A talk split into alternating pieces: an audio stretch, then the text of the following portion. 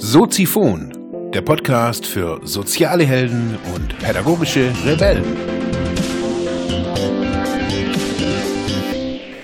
Ja, herzlich willkommen, meine lieben Zuhörer bei Soziphon, dem Sozialarbeiter-Podcast. Mein Name ist Mark Hummer und ja, heute sind wir bei Episode 47 angelangt. Ja, was ist das Thema der heutigen Sendung? Es ist mal wieder eine Buchvorstellung, wie jeden Samstag.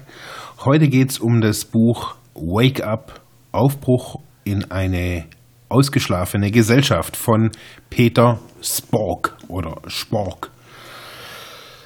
Ja, um was geht's in diesem Buch? Erstmal so ein paar Rahmendaten. Das Buch hat äh, sage und schreibe 238 Seiten, bis man es fertig gelesen hat. Ich habe das Buch äh, im Urlaub gelesen, letztes Jahr. Um was geht's? Es geht in diesem Buch um Zeit, um ja, aber auch um Licht, kein spirituelles Buch, keine Angst. Ähm, Peter Spork ist äh, Chronobiologe und ja, befasst sich in diesem Buch hauptsächlich mit äh, ja auch mit Deutschland, mit unserer Gesellschaft seit der Industrialisierung und dem ja dem Problem von Winterzeit, Sommerzeit, mangelndem Licht und so weiter bringt da auch so ein paar echt spannende, spannende Dinger irgendwie immer wieder zwischendrin. Also wenn man sich das, das Inhaltsverzeichnis anguckt, das ist schon sehr, sehr wissenschaftlich meines Erachtens gegliedert, aber ja, man kann da schon irgendwie genau hingucken. Also zum, am Anfang geht es so eben hauptsächlich um Licht. Also was äh, Sonnenlicht, was gewisse Lichtarten, was die im Körper bewirken, ähm, dass es im Körper in, auf Zellebene sogar so eine Art Master Clock gibt, also dass der Körper weiß, wann, also diese innere Uhr, wie man es auch immer wieder auch so sagt, ähm, was es für unterschiedliche Zeittypen auch gibt. Also es gibt so die, die Eulen, die eher so nachtaktiven Leute, und die Lerchen, die eher, ja, die frühaktiven Leute. Ähm, er schreibt so ein bisschen drüber, was, ja, was durch die Technisierung auch heutzutage oder diese Vereinheitlichung auch von Zeit äh, in einer globalisierten Welt, was das für eine Auswirkung hat. Ähm, man schaut nur zum Beispiel auf Schule, da müssen alle Kinder müssen um 7.30 Uhr da in die Schule und müssen in 90 Minuten Blöcken oder in 45 Minuten Blöcken lernen. Jetzt können wir aber feststellen, dass unsere Kinder um 7.30 Uhr noch nicht wach sind. Wir es ja zum großen Teil eben auch nicht sind. Und äh, da aber den Kindern schon ein enormes Potenzial an äh, ein Leistungspotenzial abverlangen, wenn wir die um 7.30 Uhr in die Schule schicken. Jetzt gibt es natürlich Bestrebungen, das um eine halbe Stunde nach hinten zu verschieben und, und, und, und, und. Aber wir müssen oder wir sollten uns ja diesen Warnungen oder auch diesen den Forschungsergebnissen ganz einfach so, die, die er in diesem Buch auch vorlegt, äh, sollten wir uns nicht verweigern. Und da kann man einfach auch ganz klar rauslesen, eben, es gibt diese Frühaufsteher und es gibt die Spätaufsteher. Das hat auch nichts mit Faulheit zu tun, sondern das liegt einfach auch an unterschiedlichen Taktungen, an Lebensgewohnheiten und, und, und, und, und. Ähm, das ist das, was ich ja auch immer wieder auch so, so erzähle. Ich bin zwar früh immer auf, also ich brauche recht wenig Schlaf. Ich gehe recht spät ins Bett und stehe recht früh wieder auf. Aber ich bin jetzt nicht der, der dann auch um 7 Uhr dann schon hier bei mir im Büro steht. Da, das, ich habe so eine lange träge Phase auch und und und. Das kam alles durch das Buch.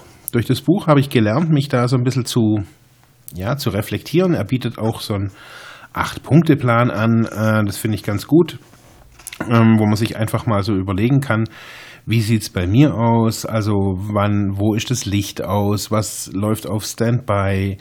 Was ist, also zum Beispiel Wecker. Wecker ist für mich, also ich benutze eigentlich gar keinen Wecker und trotzdem habe ich ewig einen Wecker neben meinem Bett stehen äh, gehabt. Mittlerweile denke ich mir, okay, ich brauche diesen Wecker auch nicht. Ich meine, wenn ich schlafe, dann schlafe ich. So früh habe ich eh noch keine Termine und ich bin eh früh immer wach. Also brauche ich diesen Wecker nicht. Ähm, was er auch gut drin beschreibt, und das ist das, was ich auch jetzt hier in der Region schon, schon lange auch immer wieder beobachte, ist, wenn Jugendliche anfangen oder junge Leute in großen Betrieben oder hauptsächlich auch in so Industriebetrieben anfangen und dann recht früh auch schon Schicht arbeiten. Ähm, Schichtarbeit ist auch nachweislich gesundheitsschädlich, kann man ganz klar sagen. Also auch diese Kombi, wo es da dann ganz oft eher auch gibt, also Kaffee trinken, rauchen und Schichtarbeit. Also ja, es gibt, glaube ich, ich weiß jetzt nichts, aber vielleicht, wenn man jetzt irgendwie nach Tschernobyl oder nach Fukushima reist, also das wird wahrscheinlich genauso gesundheitsschädlich sein. Aber eben, er nimmt es hier in diesem Buch ganz gut unter die Lupe, dann aber auch eben den Bereich Bildung und äh, Leistung hauptsächlich auch ähm, gibt auch so eine Empfehlung, warum Kinder später zur Schule gehen sollten, dass es genügend Beispiele auch gibt, äh, die das schon machen. Und dann aber auch einen, einen, großen Teil in dem Buch, wo es um Pausen geht, ähm, um Arbeitszeiten, also wo er auch ganz klar darlegt, eben, dass es halt auch diese, diese typischen acht-Stunden-Tage auch gar nicht gibt. Aber wir ja auch diese das Pause machen auch verlernt haben. Und was machen wir dann in der Pause? Dann stehen wir wieder in der Schlange zum Essen gehen. Und also was, was ist Pause für uns und wo können wir Pause vielleicht auch lernen? Also das, was wir auch in den südlichen Ländern oftmals so bewundern, so diese Siesta machen, äh, dass die irgendwie bei extremer Hitze dann auch nicht arbeiten und lauter solche Dinge. Ähm, was wir von eingeborenen Stämmen auch lernen könnten oder lernen können.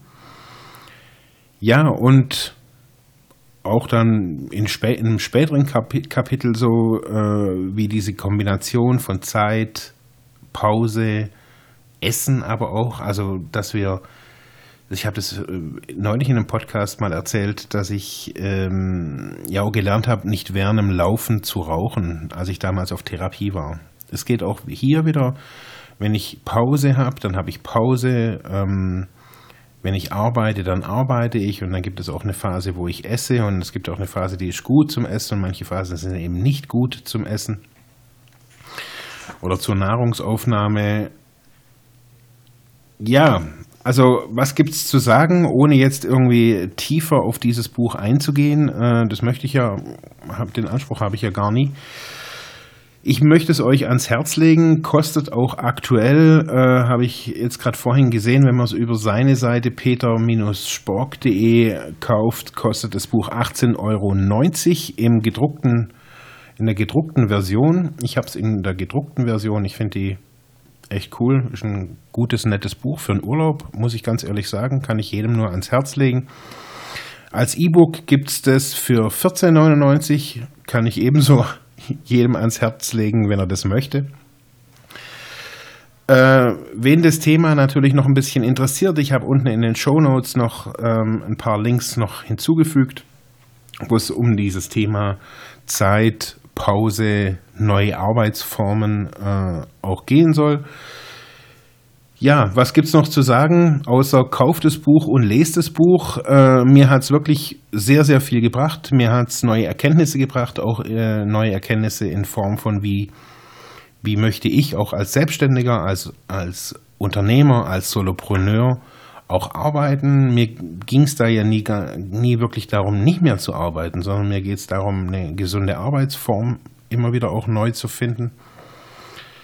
Da muss ich sagen, mir hat das Buch wirklich wegweisend weitergeholfen, das kann ich echt sagen. Äh, ich finde es toll, deswegen empfehle ich es hier auch. Das war es heute in einer kurzen Version von der Buchvorstellung. Das Buch heißt Wake Up von Peter Spork. Aufbruch in eine ausgeschlafene Gesellschaft. Das war's mit dem Thema. Ich würde mich freuen, wenn ihr Soziphon natürlich weiter unterstützt, indem ihr zuhört, mich auf iTunes bewertet, Kommentare schreibt oder wenn ihr natürlich sogar wollt, unten auf den Donate-Button klickt und mir ein bisschen was spendet. Dankeschön, ich wünsche euch noch ein schönes Wochenende. Ciao.